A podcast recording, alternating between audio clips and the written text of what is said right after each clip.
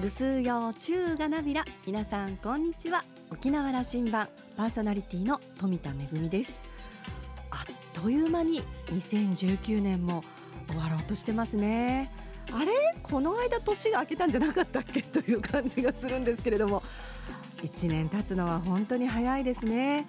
平成から令和に変わったのもあれ？今年だっけ？というような感じですけれどもね。慌ただしい中でもきちんと1年を振り返る。そんな時間を持ちたいなと思っています。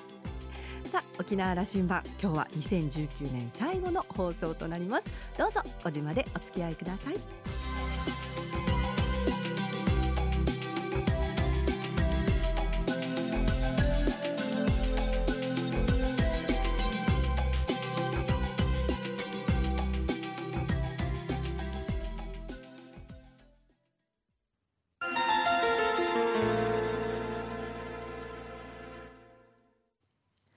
那覇空港のどこかにあると噂のコーラルラウンジ。今週は麗澤大学国際研究所客員准教授で社会工学博士の宋武さんと沖縄大学地域研究所特別研究員の島田克也さんのおしゃべりです。宋さんは1965年福岡県北九州市のご出身です。九州工業大学を卒業後リクルート社に入社。住宅不動産部門のマーケティングを手掛けます。不動産市場の分析研究の専門家で IT ストラテジストでもいらっしゃいます。2012年からはリクルート住まい研究所所長を務められ2018年からは大東建託賃貸未来研究所所長を務めています。今回は中部興産主催の不動産市場動向に関する講演のために来沖中のところコーラルラウンジへお越しいただきました。今回は住まいと幸福度の関係などについて伺っています。それではお二人のおしゃべりをどうぞ。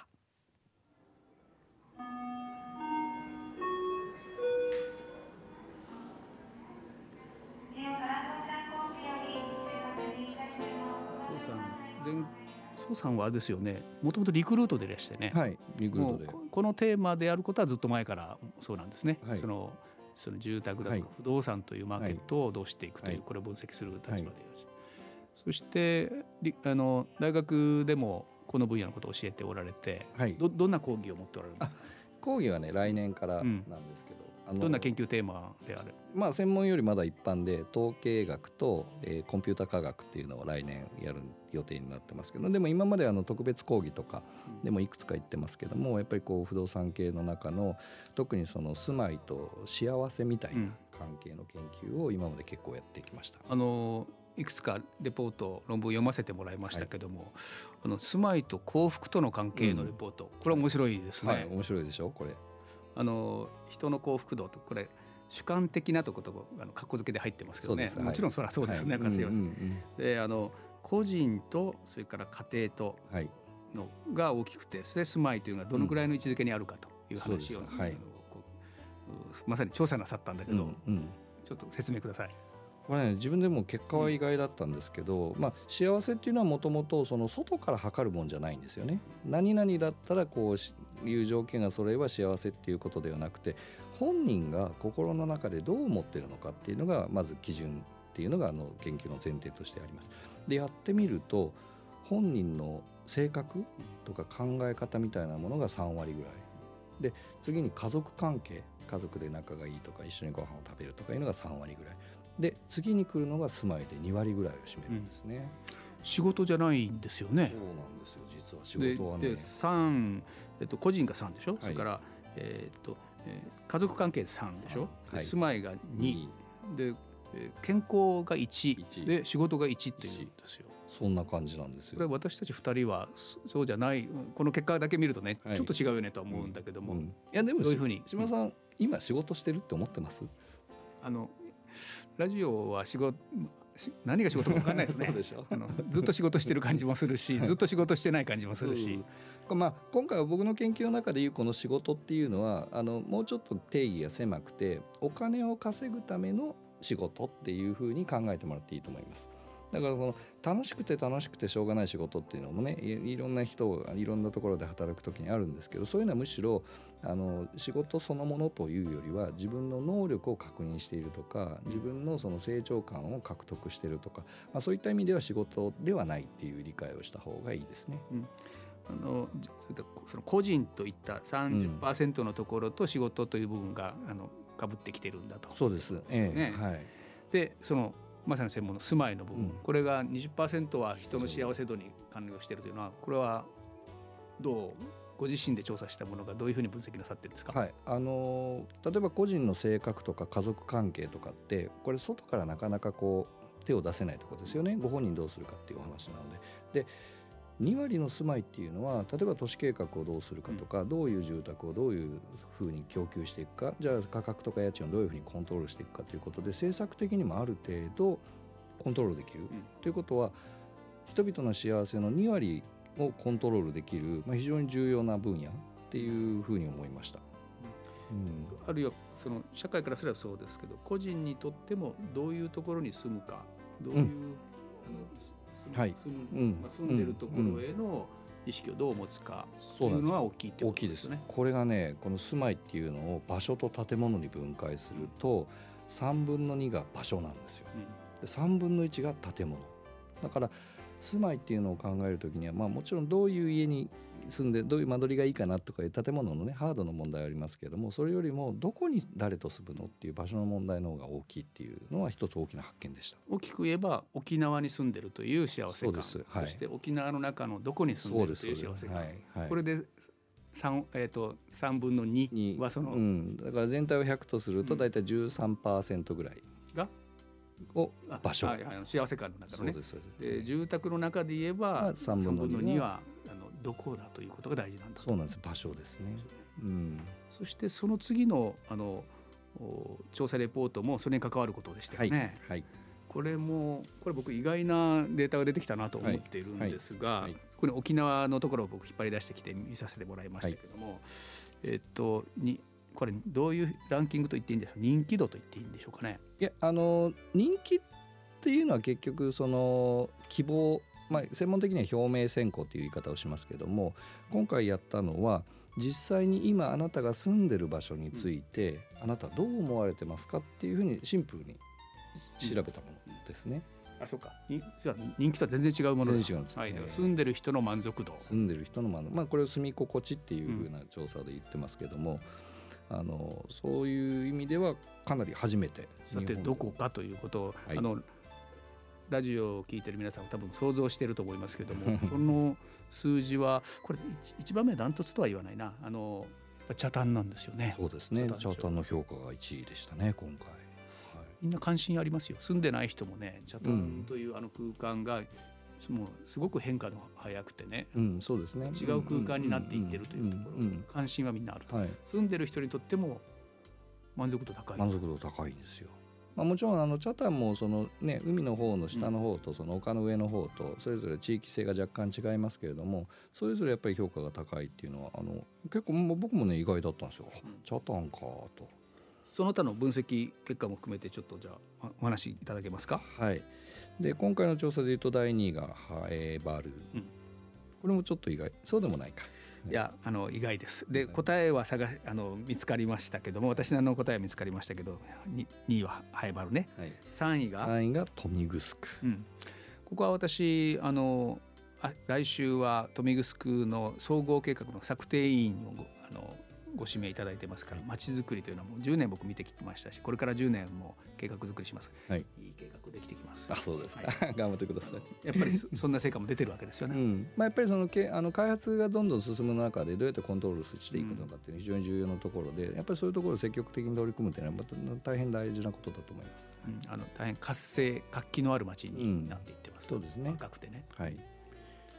で、そして、うん、4位が西原、うんこれだよね。答えをどう探すか。そうですか。ハイバルはね、うん、いいんですよ。あの那覇から一番近郊で便利な、うん、あの手軽に住める、はい、ちょっと田舎ですけどね、あのこんな近くにこんな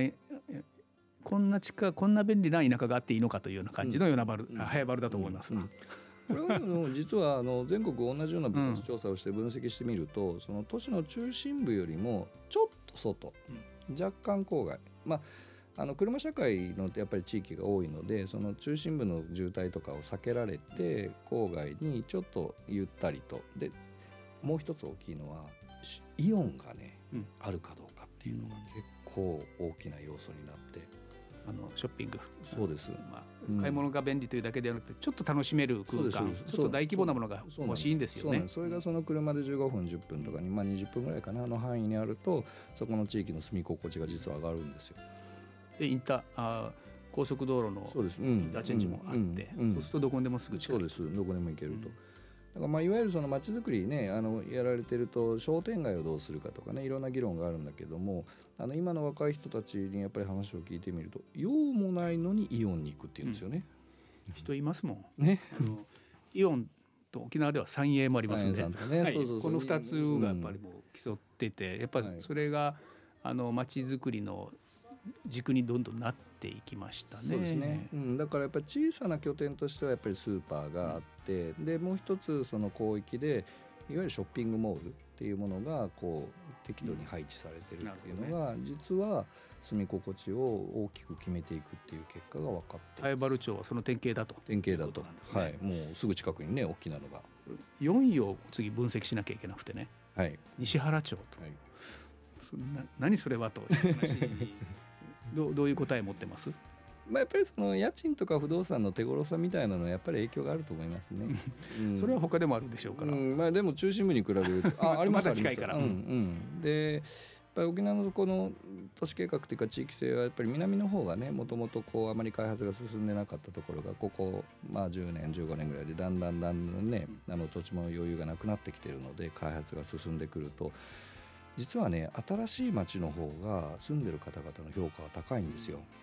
うん、まああの西原は古くて新しい町と言えますよ、それは。確かに。どんどんどんどんねそこに住宅が供給されてでコミュニティっていう面でも古いコミュニティと新しいコミュニティっていうのはやっぱりちょっと別に考えなきゃいけなくて古いこう濃密なコミュニティをまあ、ちょっと嫌だなと思う人も実はいて、でそうすると今度新しいこう住宅開発なりが行われてみんながこういっぺんに住み出すとそこまで濃密なコミュニティは最初は生まれないですよね。うん、でも沖縄の場合はその濃密なコミュニティとそうでないのが物理的にそんなに遠くないですよね、うん、だからバランスよく住むっていうところでいうと新しくできた、まあ、西原のようなところを選ぶ方もいらっしゃるんじゃないですかね。なるほどね、うん、息苦しくないでのあの、車でちょっと行けば親のところにも行けるそうです、うん、あの、うん、あのという沖縄、まあ、特に本島としましょう。沖縄本島でずっとみ、はい、あの研究もなさっておられるから、うんうん、それからもう一ふ、まあ、もっといいあの暮らしの形、うんうん、えー、沖縄社会がその不動産を見ている専門家からしてこういうふうな街づくり沖縄にとって必要だよという話を最後提言していただいて終わりにしようかな。わかりました、うん、あの一つはやっぱり地域の問題でやはりその北の方は人口でも減少傾向にありますからこれをどうするのかっていうのは一つ大きな問題で、うん、まあ、このまま放っておくっていうわけにはいかないので まあ北と南とどういうふうにバランスをとってあの考えていくのかっていうのが地域的な問題で一つ。でもう一つはあのやっぱり実は沖縄って母子家庭比率が高いんですよね。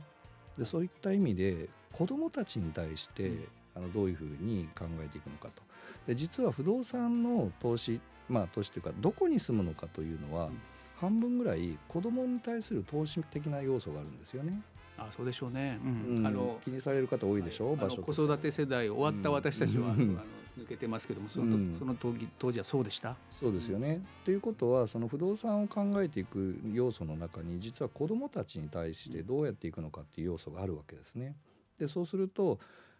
その母子家庭だったりとか、まあ、所得の問題とかいろんな方々があるんだけどその子どもたちに対していい影響のある不動産政策っていうのをやっぱり考えていく必要がある、うん、その処方箋具体策を一つ、はい、これはあの博士論文の中でも書いたんですけども、うん、じゃあそこで公営住宅作るかということになるとやっぱりそれはすごいお金もかかるし時間もかかりますよねだから民間の賃貸住宅を使ってどうやってそういうその子どもたちの住環境全員とは言わないけれども必要な子どもたちの住環境を作っていくのかっていうことでいうと借り上げ公営住宅とかね、いうやり方もあるわけで。えー、そういうような政策で子どもたちをみんなで社会全体で支えていくっていうような視点がいると思いますね。うん、あの国の子ども政策これ、うん、あの地方自治体も子ども政策といって、部署も構えてやってますけども、はいはい、この部分にあまり踏み込んだことは聞いたことないな。そうなんですよ。やっぱりその教育に直接ね、うん、どうやってやるかとか塾の補助とかねいろんなあるんだけどでもやっぱりその子どもたちも僕たちもそうですけど生きてる基盤に住まいっていうのがやっぱりあるんですよね。うん、あの総さんの調査の結果からも人が幸せを感じることにおいて、住まいというものはこれだけのウェイトを占めてるんだということを子どもたちのその上層教育が必要な時期にそういうことを考えていくというのは、大事だと思います、ね、大事ですね。あの一点目に挙げられた北部地域、はい、これはどうします？まあ、あの南北縦貫鉄道というのは長期的にはもうやりますよ、これ僕は実現すると思いますよ、それまでの間ですよね。そうですね、まあ、長期的にはあの高専も作ったでしょ、うん、あのすごくあそこの学生さんもね優秀でやっぱりああいうその教育施設とか研究施設みたいなものが政策的には有効なんじゃないかなと思いますよね。何もないところにこう何もないっていうわけではないけどただ住んでくださいって言ってもなかなかこう人は動かないんだけれどやっぱりそういうその特に研究施設とか学校っていうのは人口の吸収力誘引力が結構ありますから北部立地っていうのは結構いい選択だと思いますね。あの名護にはその高専もありますし、うん、名誉大学という機能、はい。うんうん、名護市というあのエリア、これが中心になっていくはずです、ね、そうですね、あの街づくりをと考えたら、考えるミッションが捜査に来たら、いくつかキーワードを今の話そうですね。教育ともう一つは国際交流ですよね、うん、そのいい面悪い面賛否両論あるけれどもその教育観も含めてこれからのグローバル社会を考えた時にそれをどういうふうに生かして人をこう交流を集めていくのかっていうのがやっぱり一つのそういう政策を入れながらあの沖縄全体の価値が上がっていくということに、うん、これからもご提言ください。はい。ありがとうございます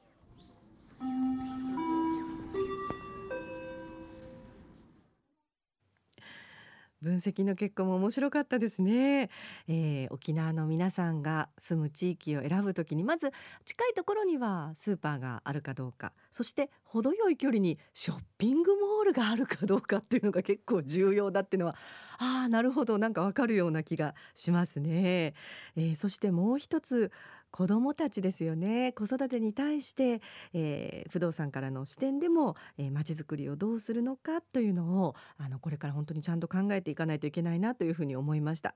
えー、人の幸せの中で住まいというのは大きなウエイトを占めるんですね、えー、島田さんは2週にわたっての総さんとのお話を終えて人の幸せと住まいとの関係について考える機会を増やしたいなというようなコメントでした。2週にわたってお届けいたしました。コーラルラウンジは麗澤大学国際研究所客員准教授で社会工学博士の宋武さんと沖縄大学地域研究所特別研究員の島田克也さんのおしゃべりでした。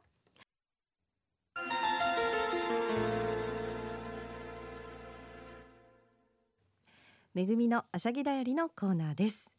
今年もそろそろ終わろうとしていますがどんな1年だったかなとちょっと振り返ってみると、えー、今年も舞台の公演をたくさんできて、えー、お客様にお越しいただいたいい1年だったなというふうに思います。沖縄ではアラカルトという新作を発表することができましたしそれから玉城流玉泉会の新里直子流武道場の子どもたちと一緒にですね名護公演これね1日2回公演をしてご父兄の皆さんもたくさんいらっしゃって盛り上がりましたそれから群がちくんがちという公演は初めての、えー、東京公演を行うことができました東京だけではなくて関東近郊から本当にたくさんの皆さんにお越しいただいてああなるほど遠く離れたところでもこんなにたくさんの琉球芸能を愛する方がいらっしゃるんだなと感激した東京公演でした。その東京公演の直後えー、地球の反対側ペルーとブラジルに行きました。いや遠かったな。さすがの飛行機好きの私もですねちょっとお尻が痛くなったんですけれども。でもあのペルーとブラジル両国とも沖縄からの移民の方がたくさんいらっしゃってうちなんちの日のイベントをはじめ、えー、両国で5カ所6公演という公演を行うことができました。現地では沖縄県人会の皆さんがでももう大変なおもてなしをしてくださってまあちょっとねあの公演で過酷な公演ではあったんですけれども現地で早期汁を作ってくれたり沖縄そばを作ってくれたりということであの琉球芸能を披露しまた現地の方との共演もあったそういった1年でした。ただ今回はですねまあこれが9月10月に集中したっていうのが結構大変だったので来年はもう少しこう計画的に少し時期を分散して公演ができたらなというふうに思っています。めぐみのあしゃぎだよりのコーナーでした。